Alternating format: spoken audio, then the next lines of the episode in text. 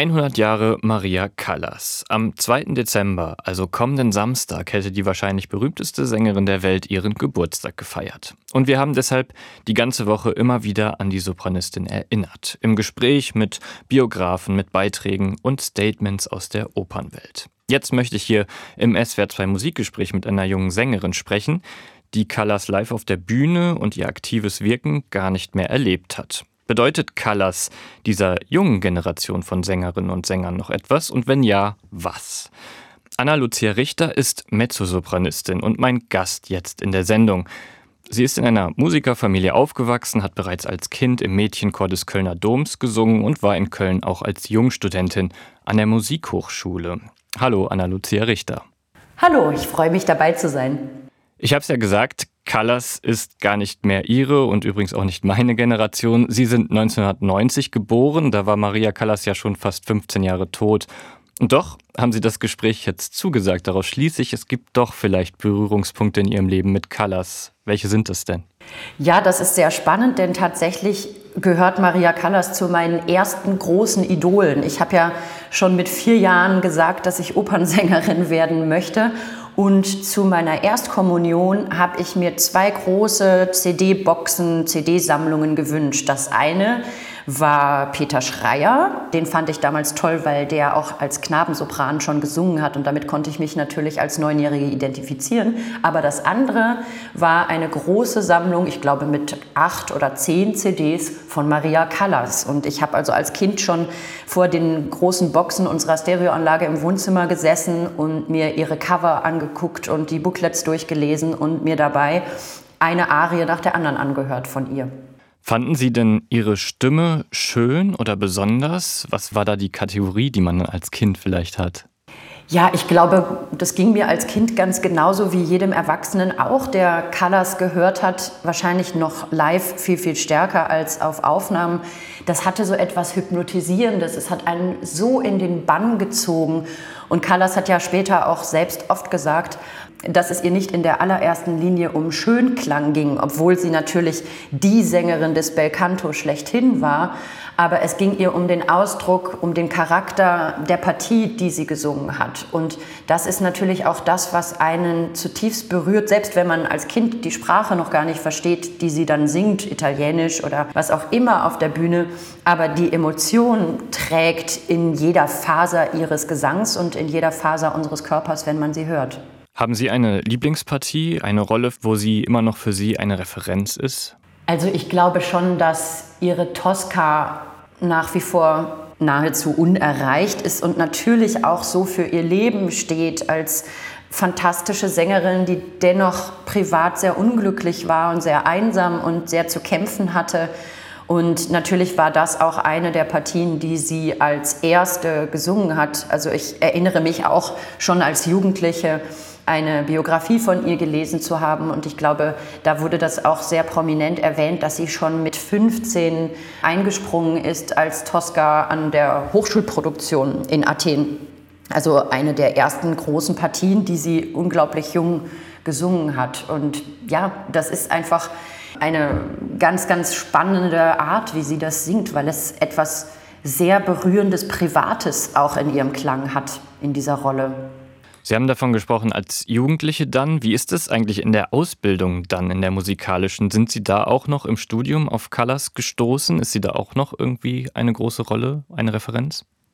Es ist sehr verrückt, weil eigentlich hatte ich dann sozusagen ein Maria Callas Loch als Sängerin.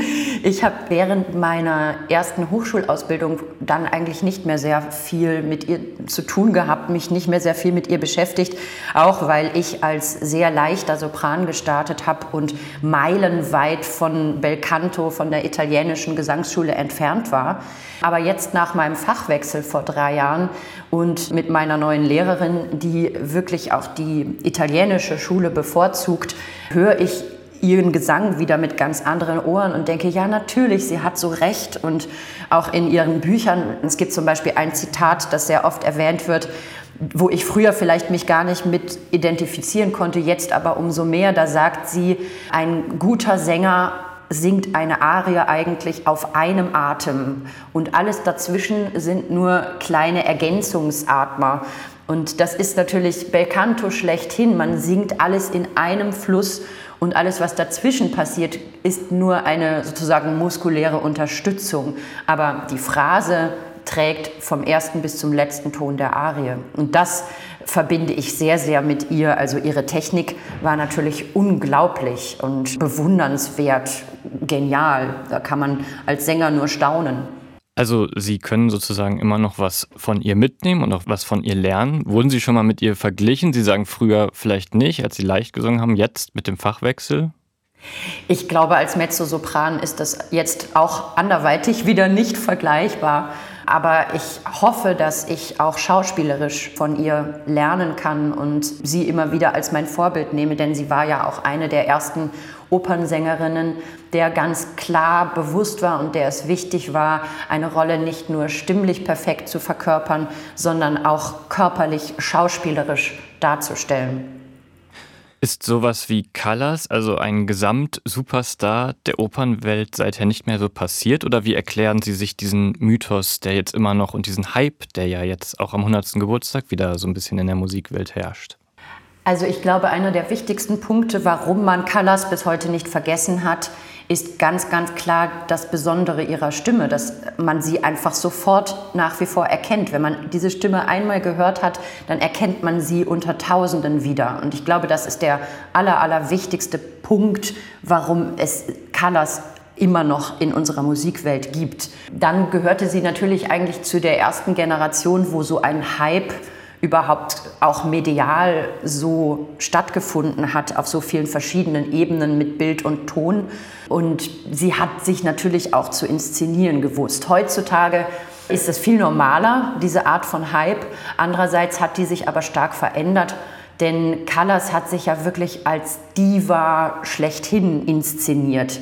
Man kannte keine private Callas in dem Sinne. Sie hat sich jetzt nicht einfach mal irgendwo in Jeans und Joggingpullover hingesetzt und aus dem Nähkästchen geplaudert. Das war bei ihr alles perfekt auf ein bestimmtes Divenbild abgestimmt. Und das ist tatsächlich, glaube ich, sehr anders als heute, denn heutzutage wünscht man sich eigentlich diese Gratwanderung von Sängern, dass sie auf der einen Seite etwas künstlerisch Unnahbares und in irgendeiner Form Geniales ausstrahlen, aber auf der anderen Seite eben doch sehr menschlich wirken und dass man sich mit ihnen identifizieren kann. Mit einer Callas konnte man sich auf der Bühne in ihren Rollen ganz klar identifizieren, denn da hat sie ja die menschliche Seite der Rollen sehr bewusst hervorgeholt. Aber mit der Callas jenseits der Bühne in Interviews und so weiter konnte man sich schwerlich identifizieren. Da konnte man sie als Göttin bewundern. Und das ist, glaube ich, schon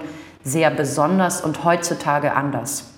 Sagt Anna-Lucia Richter. Die Mezzosopranistin sprach mit mir über Maria Callas und welche Bedeutung und Assoziationen sie noch für das eigene Sängerinnenleben und Wirken hat. Vielen Dank für das Gespräch. Ich habe zu danken.